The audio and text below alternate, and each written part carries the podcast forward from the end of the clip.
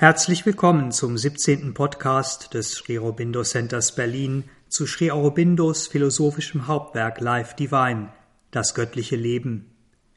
Heute zum Thema die göttliche Seele. Wir haben in unserem letzten Podcast, in dem wir uns ein letztes Mal mit dem befasst haben, was Sri Aurobindo das Supramental und was die alten Seher das höchste Wahrheitsbewusstsein nannten, eine kleine Anhöhe erreicht. Zeit, sich einen Augenblick auszuruhen und auf das zurückzublicken, was wir bislang auf unserem Weg mitgenommen und verinnerlicht haben. Verinnerlicht als feste und gesicherte Basis für das, was uns auf unserer langen Reise durch Life Divine noch bevorsteht. Wir haben durch die ausführliche Beschäftigung mit dem Supramental und den Vergleich seiner Seins- und Wirkweise mit unserer gewöhnlichen Mentalität eine sehr klare und präzise Vorstellung von Gott, dem Göttlichen gewonnen. Von etwas, das wir sonst eigentlich nur sehr vage, sehr verschwommen, verklärt, verzerrt und unvollständig in uns abbilden. Wir haben diesen Gott, dieses Göttliche, in eine klare und für das logische und philosophische mental nachvollziehbare Beziehung zur Welt und zum einzelnen Wesen, zum einzelnen Menschen gestellt. Wir haben verstanden, dass unser tiefstes inneres Sehnen, dass unser Wunsch nach einem göttlichen Leben nicht nur eine Hoffnung ist, sondern eine Gewissheit, eine unvermeidliche Tatsache, die sich aus der Natur, der Raison d'être unserer Welt, unseres Universums ergibt. Aus dem, was wir Evolution nennen, aus der Entfaltung des Göttlichen in und durch die Schöpfung. Und wir wissen nun, wie dieses Universum entstanden ist, woher es kommt, wohin es geht, woraus es besteht. Auf dieser festen und gesicherten Grundlage dürfen und müssen wir uns nun fragen, wie wir gewöhnliche Menschen uns hier und jetzt in unserer aktuellen menschlichen Natur und Mentalität verändern müssen, was wir tun müssen, um in dieses göttliche Leben einzutreten, dorthin zu gelangen, und zwar nicht in einer abgeschiedenen inneren Erfahrung und Ekstase, sondern in unserer äußeren Natur, in unserem konkreten Leben, und in unseren ebenso konkreten Beziehungen zu anderen Menschen und zur Welt insgesamt. Und wenn wir uns diese Frage stellen, dann stellen wir fest, dass uns noch eine kleine Brücke fehlt. Denn wir haben bislang betrachtet und herausgefunden, was das Göttliche in seinem Descent, seinem Abstieg in die begrenzte Natur ist. Wir haben ein supramentales Bewusstsein, ein höchstes Wahrheitsbewusstsein betrachtet, das seinen Schwerpunkt von seiner ursprünglichen reinen und gleichen Einheit mehr und mehr in die Wahrnehmung, in die Perspektive der Vielfalt verlagert. Dies aber ist nicht das, was wir selbst sind. Wir sind das Göttliche, das in unserem Individuum aus der begrenzten Natur in die eigentliche Göttlichkeit aufsteigt. Also, wenn man es so ausdrücken will, das Göttliche im Ascent. Dies mag auf den ersten Blick ein philosophisches oder metaphysisches Wortspiel sein, denn Gott ist Gott, in seiner Natur, in seinen grundlegenden Merkmalen und Eigenschaften gleich, ob nun im Aufstieg oder in der Herabkunft. Und dennoch gibt es einen Unterschied, einen Unterschied in der Perspektive, der Färbung, der Form. Es muss einen Unterschied geben zwischen dem Leben der Götter, die nie einen Fall gekannt haben, und dem erlösten Leben des Gefallenen, dem erlösten Leben des Menschen, im Sinne der tiefmystischen Savitri-Worte What the white gods have missed, they found. Sie fanden, was die weißen Götter missten, nicht hatten. Denn der erlöste Mensch, Das, was vom tiefsten Grund der Schöpfung aufsteigt, bringt all die Erfahrungen des Abstiegs und Aufstiegs und möglicherweise die neuen in den Tiefen verborgenen Reichtümer mit. Das tiefste Geheimnis der Schöpfung und der Grund für den Fall, den Dissent überhaupt. Diesen Unterschied, dieses Geheimnis aber werden wir an anderer Stelle entschlüsseln. Heute fragen wir uns zunächst, was dieses individuelle Göttliche, was diese göttliche Seele, die auch in uns beheimatet ist, eigentlich ist, in ihrem ursprünglichen höchsten Sein. Was also eine Seele ist, die nicht in die Unwissenheit, in die Umnachtung durch die materielle Natur hinabgestiegen ist, die sich nicht sozusagen darin verloren hat. Und wir fragen uns, was das eigentliche Bewusstsein einer solchen Seele ist. Ihr Bewusstsein in der ursprünglichen Wahrheit der Dinge, in der Welt ihres eigenen unbegrenzten Seins, und ihr Bewusstsein im Spiel der Vielfalt, in der Freude der Unterschiedlichkeit von Gott in einem alles verstehenden und umfassenden Wahrheitsbewusstsein. Ein Wahrheitsbewusstsein, das gleichzeitig um die Einheit weiß.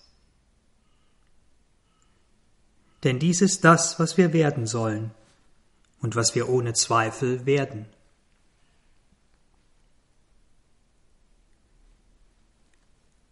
Zunächst ist eine solche göttliche Seele, ganz offensichtlich, Teil des bewussten Spiels von Satchitananda, von Sein, Bewusstsein, Seligkeit. In ihrem eigentlichen Wesen, ihrer Essenz, ihrem Sein ist sie reine, unbegrenzte Selbstexistenz. Im Werden, in der supramentalen Schöpfung, ist sie unsterbliches Leben in freiem Spiel, ewig, ohne Geburt, ohne Tod, da frei von Unwissenheit und noch nicht in die Dunkelheit unseres materiellen Wesens eingewoben. Das Bewusstsein dieser Seele ist ebenfalls rein und unbegrenzt, in ewiger und leuchtender Ruhe begründet, und es ist gleichzeitig in der Lage, frei mit Formen von Wissen, mit Formen von bewusster Macht zu spielen, ohne diesen Urgrund ohne die Wahrheit und Einheit, die natürliche Harmonie göttlicher Existenz zu verlieren. Denn das Bewusstsein der göttlichen Seele unterliegt noch nicht unseren mentalen Irrtümern und begrenzten Vorstellungen, unterliegt noch nicht unserem begrenzten und ohnmächtigen Willen. Und sie, die göttliche Seele, ist ebenso eine reine, ewige Wonne. Rein und ewig in ihrer ewigen Selbsterfahrung, und sie ist eine freie Variation dieser ungeteilten Wonne in der Zeit, im göttlichen Spiel. Denn die Wonne der göttlichen Seele ist unberührt von den Verzerrungen und Verdrehungen unserer gewöhnlichen Natur, frei von Abneigung, Hass und Unzufriedenheit, frei von Leid. Dies ist die göttliche Seele im Prisma des Göttlichen als Satchitananda.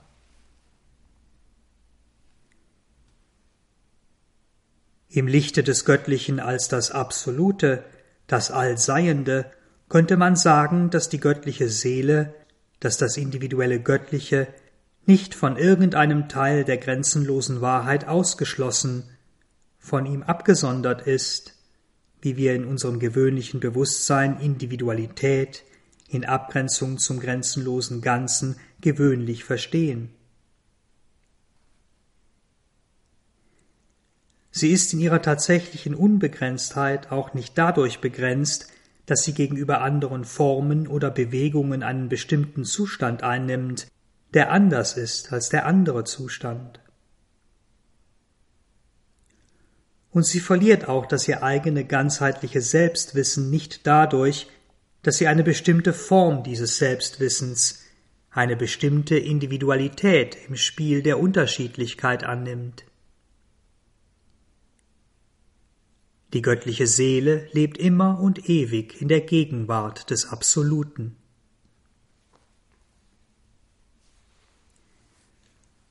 Und dieses Absolute ist für die Seele nicht, wie für unser gewöhnliches Mental, eine intellektuelle Konzeption, ein metaphysisches Abstraktum.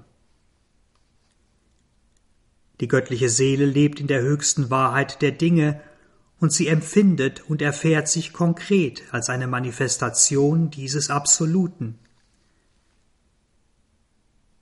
In ihrem Aspekt des reinen Seins, Sat, erfährt sie sich als die ursprüngliche Form des transzendenten Selbstes, Self.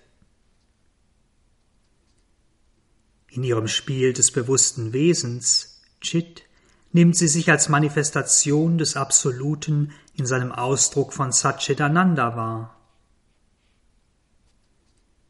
Und dabei ist jeder Zustand, jeder Ausdruck von Wissen für die göttliche Seele das Unwissbare, das sich selbst erkennt. Jeder Zustand, jeder Ausdruck von Macht, von Wille, von Kraft ist für sie die Transzendenz, die sich durch diese bewusste Gestaltung von Macht und Wissen selbst besitzt. Und jeder Zustand, jeder Ausdruck von Wonne, von Freude, von Liebe ist für die göttliche Seele die Transzendenz, die sich selbst umarmt, umarmt in einer Gestaltung bewusster Selbstfreude. Und diese ständige Gegenwart des Absoluten ist für die Seele keine temporäre Erfahrung oder eine Art Höhepunkt aller Erfahrung. Sie ist nicht etwas, was sie sozusagen von außen erfährt, ist nicht irgendetwas anderes als sie selbst. Die ständige Gegenwart des Absoluten ist die Grundlage, die Basis für all ihr Sein und Werden, in der Einheit wie in der Unterschiedlichkeit. Sie, die konkrete Gegenwart des Absoluten, ist immer vorhanden. Im Wissen, Wollen, Handeln, im Genießen, in der Zeit und im Zeitlosen, im Raum und im Raumlosen, in der Bestimmtheit und Unbestimmtheit, in der Reinheit jenseits aller Ursache, aller Umstände und ebenso in allen Beziehungen, Ereignissen, Bedingungen, Kausalitäten.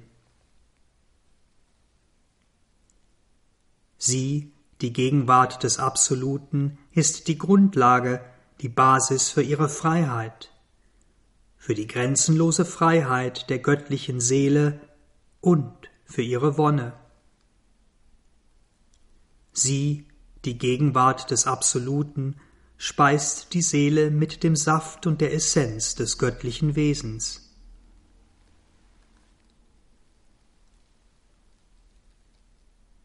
Im Prisma des Göttlichen als das eine und die vielen könnte man sagen, dass die göttliche Seele in beiden Zuständen zugleich lebt.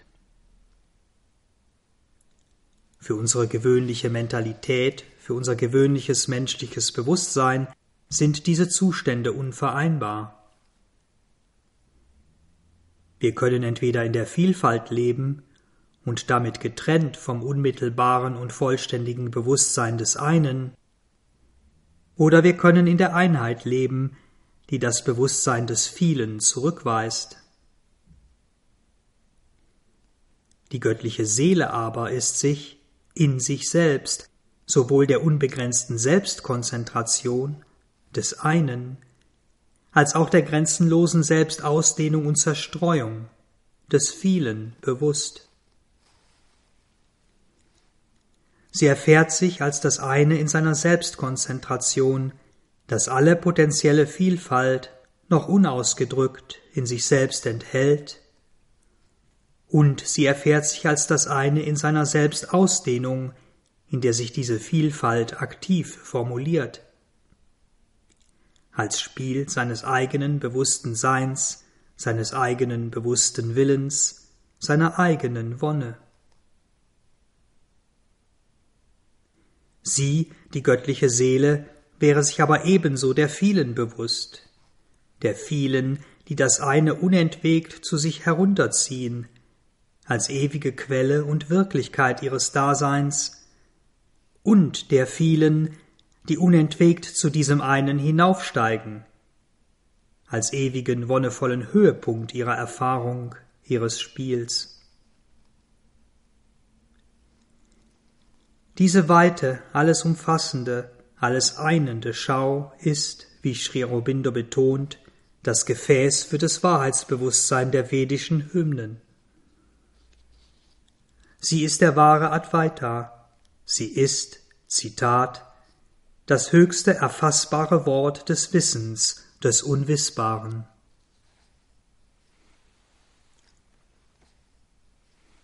So erfährt die göttliche Seele alle Variationen, alle Spielformen des Seins, des Bewusstseins, des Willens und der Wonne als Ausfluss, als Ausdehnung, als Zerstreuung der in sich selbst konzentrierten, grenzenlosen Einheit. Eine Ausdehnung, eine Zerstreuung, die sich nicht, wie wir dies wahrnehmen, in Unterschied und Trennung ergießt, sondern in eine andere Form grenzenloser Einheit, eben in eine ausgedehnte Form dieser Einheit. Wenn wir also die göttliche Seele im Prisma des Göttlichen als Schöpfung sehen, können wir sagen, dass alles, was in der Seele Gestalt annimmt, die manifestierten Möglichkeiten des einen sind. Das Wort, der Name, deren Vibration aus der namenlosen Stille hervortritt. Die Form, die die formlose Essenz verwirklicht. Der Wille, die Macht, die sich aus der stillen Kraft ergießen. Der Strahl des Selbsterkennens, der sich aus der Sonne zeitlosen Bewusstseins erhebt die Welle des Werdens, die aus dem ewig selbstbewussten Sein emporsteigt. Die Freude und Liebe, die für immer und ewig aus der ewigen stillen Wonne erblühen. Im Prisma des Göttlichen als Schöpfung nimmt sich die göttliche Seele selbst als das Absolute in seiner Selbstentfaltung wahr und sie erfährt alles Relative darin ebenfalls als absolut. Denn alles Relative weiß, dass es selbst ebenso das Absolute ist, das manifestierte Absolute. Und wenn wir die göttliche Seele durch das Prisma des Göttlichen als supramental betrachten, wir erinnern uns an unseren letzten Abend und den dreifachen Status dieses Supramentals. Dann können wir sagen, dass sie diese drei Zustände, diese Seinsweisen nicht wie unser gewöhnliches Mental als unterschiedliche Abstufungen, als verschiedene Grade einer Art Bewusstseinshierarchie sieht, sondern sie als eine Wirklichkeit, als dreifache Manifestation des Höchsten von Satchitananda erfährt. Die göttliche Seele ist sich all dieser Zustände, dieser Seinsweisen gleichermaßen und gleichzeitig bewusst. Sie, die Seele, erfährt und fühlt alle Dinge als das Selbst, das höchste Selbst und ebenso als sich selbst. Sie erfährt und fühlt alle Dinge als das eine Selbst von allem und allen, und sie erfährt und fühlt sie als ein Sein und ein Werden.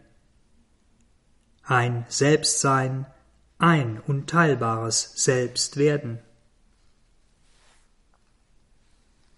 Sie erfährt und fühlt alles, was existiert, als Seelenformen des einen. Seelenformen, die in diesem einen ein eigenes Sein, eine eigene Existenz, einen eigenen bestimmten Standpunkt, eine eigene besondere Beziehung zu anderen Seelenformen besitzen. Und doch ist dieses eigene im einen begründet, ist eine bewusste Form dieses einen, des grenzenlosen einen.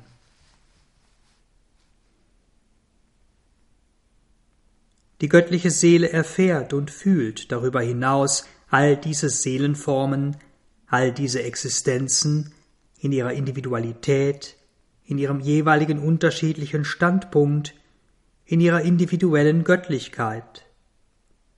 Und sie erfährt und fühlt, dass das eine, das Höchste in ihnen wohnt. Und so nimmt sie diese individuellen Seelenformen nicht nur als oberflächliche, vergängliche Wellen oder vorübergehende Symbole des, wenn man es so ausdrücken will, eigentlichen Göttlichen wahr, sondern sie erfährt und fühlt sie als Wellen, die gleichermaßen der ewige, unbewegliche Ozean sind.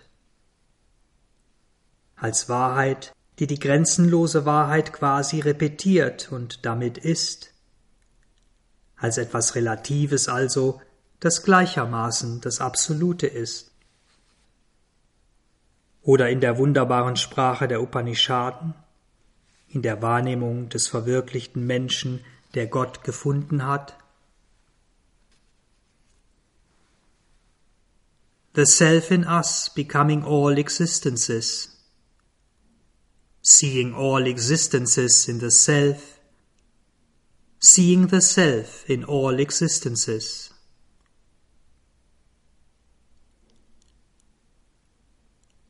Das Selbst in uns, das alle Existenzen wird, die Schau aller Existenzen im Selbst, die Schau des Selbst in allen Existenzen.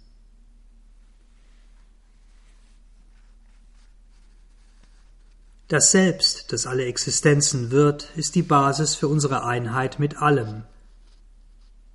Das Selbst, das alle Existenzen enthält, die Basis für unsere Einheit in der Verschiedenheit, und das Selbst, das in allen Existenzen wohnt, die Grundlage für unsere Individualität im Universalen. Für ein göttliches, supramentales Wesen sind diese Aspekte, diese Wahrnehmungen des Selbstwissens eine Verwirklichung, nicht dreifach, sondern dreieinig, wenn man es so ausdrücken will. Lediglich wir Menschen haben die Tendenz, uns auf einen dieser Aspekte zu fokussieren, zu konzentrieren und damit die anderen zu vernachlässigen oder gar zu verneinen. Dies, diese Unvollkommenheit der menschlichen Mentalität, ist die eigentliche Quelle für all die widerstreitenden Schulen, Pfade und auch Ziele, die die spirituelle Suche des Menschen ab einem gewissen Punkt seiner kollektiven Entwicklung durchziehen.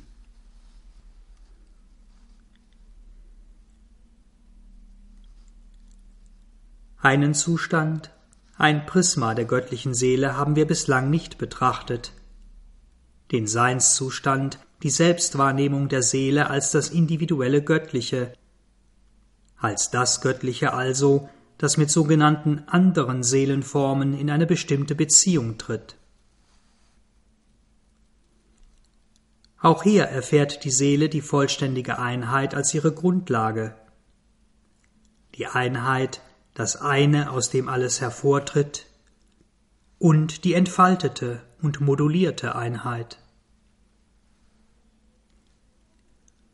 Und sie, die göttliche Seele, ist jederzeit in der Lage, in diesen beiden, ja Zuständen von Einheit zu sein und aus ihnen heraus auf ihre Individualität sozusagen zu meditieren, zu kontemplieren. Hier liegt der Schlüssel für das dem westlichen Mental so unverständliche Geheimnis des Veda. Dass all die vedischen Götter ebenso alle anderen sind, dass sie eine Existenz mit verschiedenen Namen sind,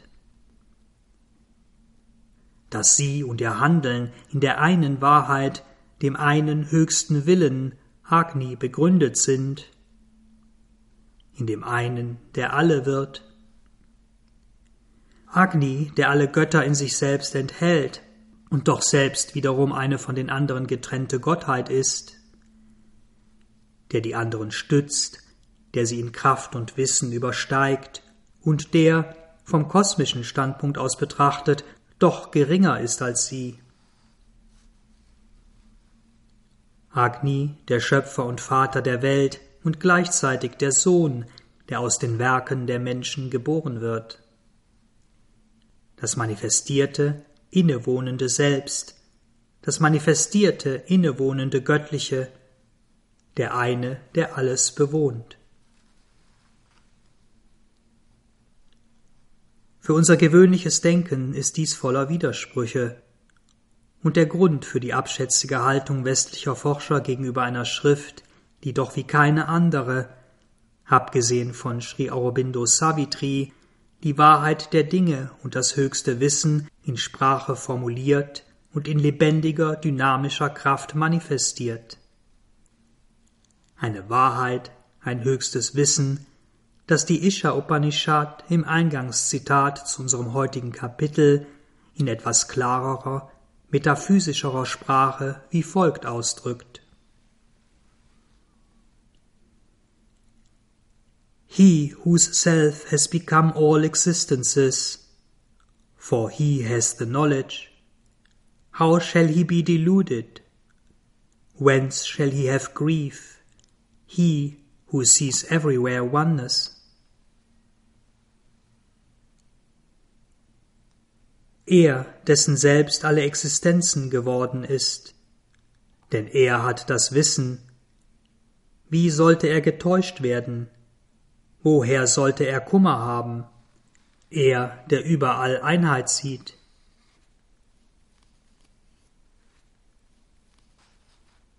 Alle, wenn man das so sagen will, Beziehungen der göttlichen Seele mit Gott, dem Göttlichen, dem höchsten Selbst, All ihre Beziehungen zu anderen Selbsten, anderen Seelenformen sind durch dieses höchste Wissen, durch dieses höchste Selbstwissen bestimmt.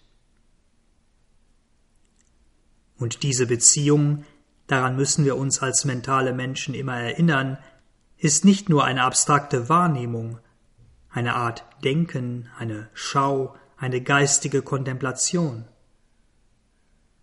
Sie ist Sein, Bewusstsein und Wissen, Wille und Kraft, Liebe und Wonne gleichermaßen. Und diese Beziehungen sind grenzenlos, vollkommen grenzenlos in ihrer Variation. Wonne etwa erfährt die göttliche Seele als Wonne ihrer eigenen Erfahrung, ihres eigenen Seins und Bewusstseins in sich selbst.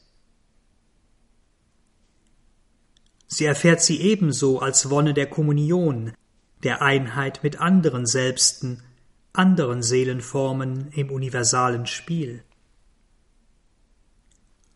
Und sie erfährt diese Wonne als Wonne all der anderen Selbste, all der anderen Seelenformen, als ob sie sie selbst wäre, was ja auch tatsächlich so ist.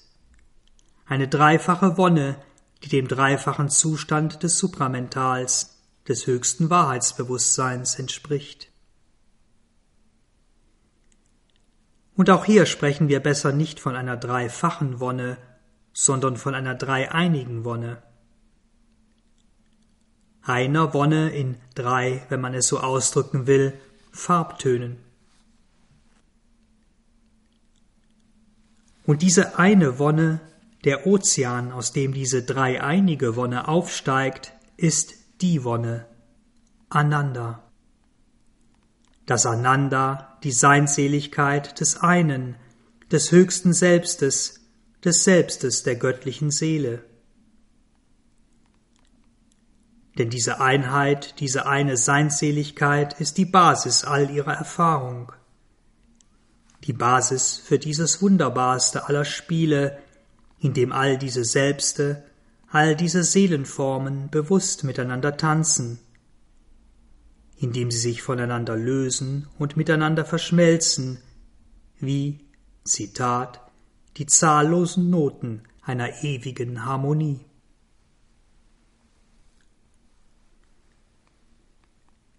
Und was für die Wonne gilt, für die eine Seinseligkeit, das gilt auch für das Sein, das Wissen, den Willen, Wille kann nicht mit Wissen, Wissen und Wille können nicht mit Wonne in irgendeiner Weise ringen, sich reiben. Und ebenso wenig kann sich das Wissen, der Wille, die Wonne einer Seelenform mit dem Wissen, dem Willen der Wonne anderer Seelenformen reiben. Können diese in irgendeiner Form in Disharmonie sein? Was wir in unserer gewöhnlichen Mentalität, in unserem geteilten Wesen als Dissonanz, als Konflikt, als Ringen empfinden, ist dort in der Wahrnehmung der göttlichen Seele ein Begegnen, ein Umarmen, ein wonnevolles Wechselspiel von verschiedenen Noten einer grenzenlosen Harmonie. Und damit fehlt uns nur noch ein Prisma, ein Aspekt, ein Seinszustand der göttlichen Seele, vielleicht das, was wir in unserer begrenzten Sprache als höchste Kommunion, als höchste Vollendung bezeichnen können. Das Verhältnis der Seele zum höchsten Wesen, zu Gott, zum Purushottama der Gita, zum höchsten Selbst, wie es in Savitri so vollkommen, so wunderbar und allumfassend im Buch des immerwährenden Tages beschrieben ist. Hier erfährt die Seele die Einheit des transzendenten und universalen Göttlichen mit sich selbst. Es erfährt sie, die Einheit des höchsten Wesens, mit sich selbst und mit anderen Selbsten, anderen Seelenformen im universalen Spiel. Wissen ist das Spiel göttlicher Allwissenheit, Gott als Wissen. Und das, was wir in unserem gewöhnlichen Bewusstsein als Unwissenheit erleben, ist nichts anderes als ein bewusstes Zurückhalten, eine bewusste Selbstbegrenzung dieses Allwissens in einer Art innerem, zurückgezogenem, bewusstem Schlaf. Eine Bewegung, die notwendig ist, damit bestimmte Formen von Selbstwahrnehmung ins Werden, in die Aktivität gebracht werden können. Wille ist für die göttliche Seele das Spiel göttlicher Allmacht. Gott als Kraft, Wille und Macht.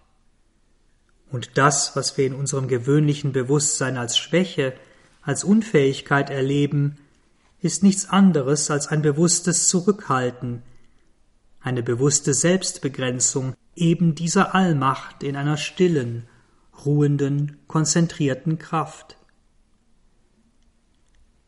Eine Bewegung, die notwendig ist, damit bestimmte Formen von göttlicher Bewusstseinskraft sich verwirklichen und in einer Gestaltung von Macht nach vorne, ins Werden, in die Aktivität gebracht werden können.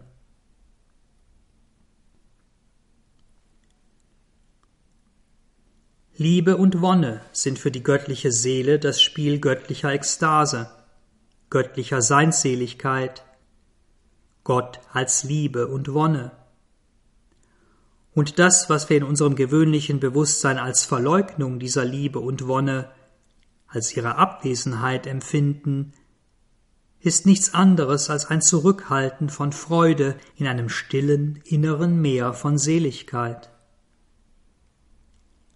Eine Bewegung, die notwendig ist, damit bestimmte Formen göttlicher Vereinigung, göttlichen Vergnügens und Entzückens als aktive Wellen von Wonne nach vorne ins Werden, in die Aktivität gebracht werden können.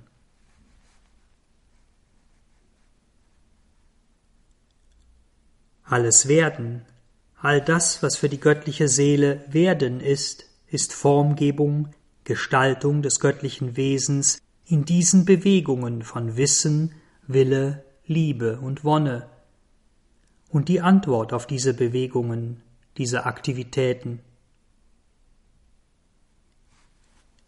Und das, was wir in unserem gewöhnlichen Bewusstsein als Ende, Tod, Auslöschung erfahren, ist nichts anderes als Ruhe, Übergang oder ein vorübergehendes Zurückhalten der freudvollen kreativen Schöpfermacht im ewigen Sein von Satchitananda, in Sein, Bewusstsein, Seligkeit. Und diese Einheit schließt die Erfahrung von Beziehung nicht aus. von Beziehung mit Gott, mit seinem höchsten Selbst.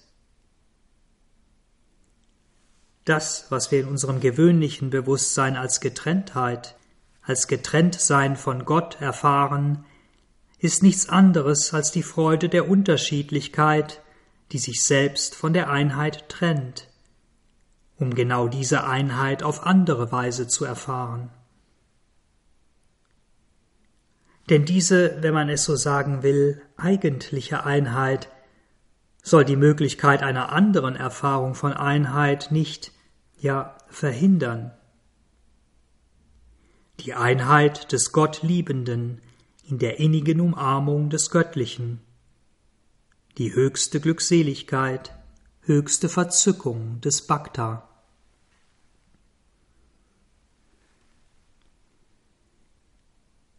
Dies ist die Seinsweise, das Bewusstsein, die Erfahrung der göttlichen Seele. Oder aus der Perspektive der in der Evolution involvierten und aufsteigenden Seele, dies wird die Seinsweise, das Bewusstsein, die Erfahrung der göttlichen Seele sein. Denn hier, in dieser Wahrnehmung, liegt die allgegenwärtige Gegenwart in der Zukunft. Wir, wir Menschen, müssen uns erst wieder dorthin entwickeln, uns entfalten, zu dem werden. Und deshalb müssen wir uns fragen, wie dies geschehen kann. Oder anders gesagt, was sind die Bedingungen, in denen und durch die sich diese wahre Natur der göttlichen Seele verwirklicht, verwirklichen wird.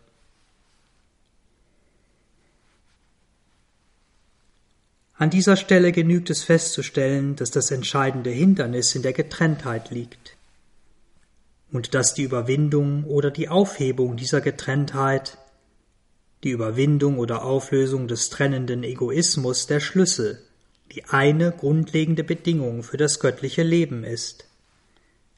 Eine Getrenntheit, ein Fall, die nichtsdestoweniger vorübergehend notwendig waren, die die grundlegende Bedingung für den Sprung, das Eintauchen in die Unwissenheit, in die Welt, das Menschsein waren. In einem Wort, die eine grundlegende Bedingung für das große Abenteuer der Seele.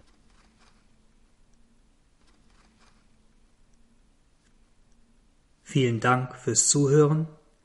Habt weiter einen schönen Tag oder Abend. Wir hören uns wieder beim nächsten Kapitel mental und supramental.